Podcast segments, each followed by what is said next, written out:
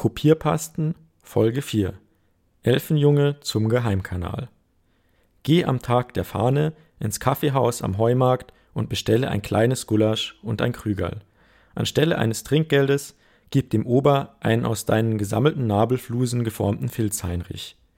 Er wird dir daraufhin seine Rauhaar-Dackeldame Franzi zum Gassigehen anvertrauen. Die preisgekrönte Rassehündin wird dich zu einer aufgelassenen Telefonzelle am Donaukanal führen.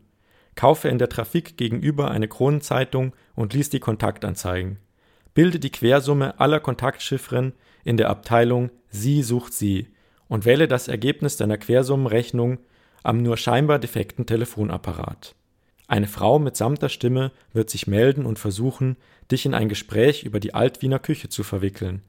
Lass dich nicht darauf ein, sondern bestehe darauf, den Generalvertreter für Importbutter persönlich zu sprechen.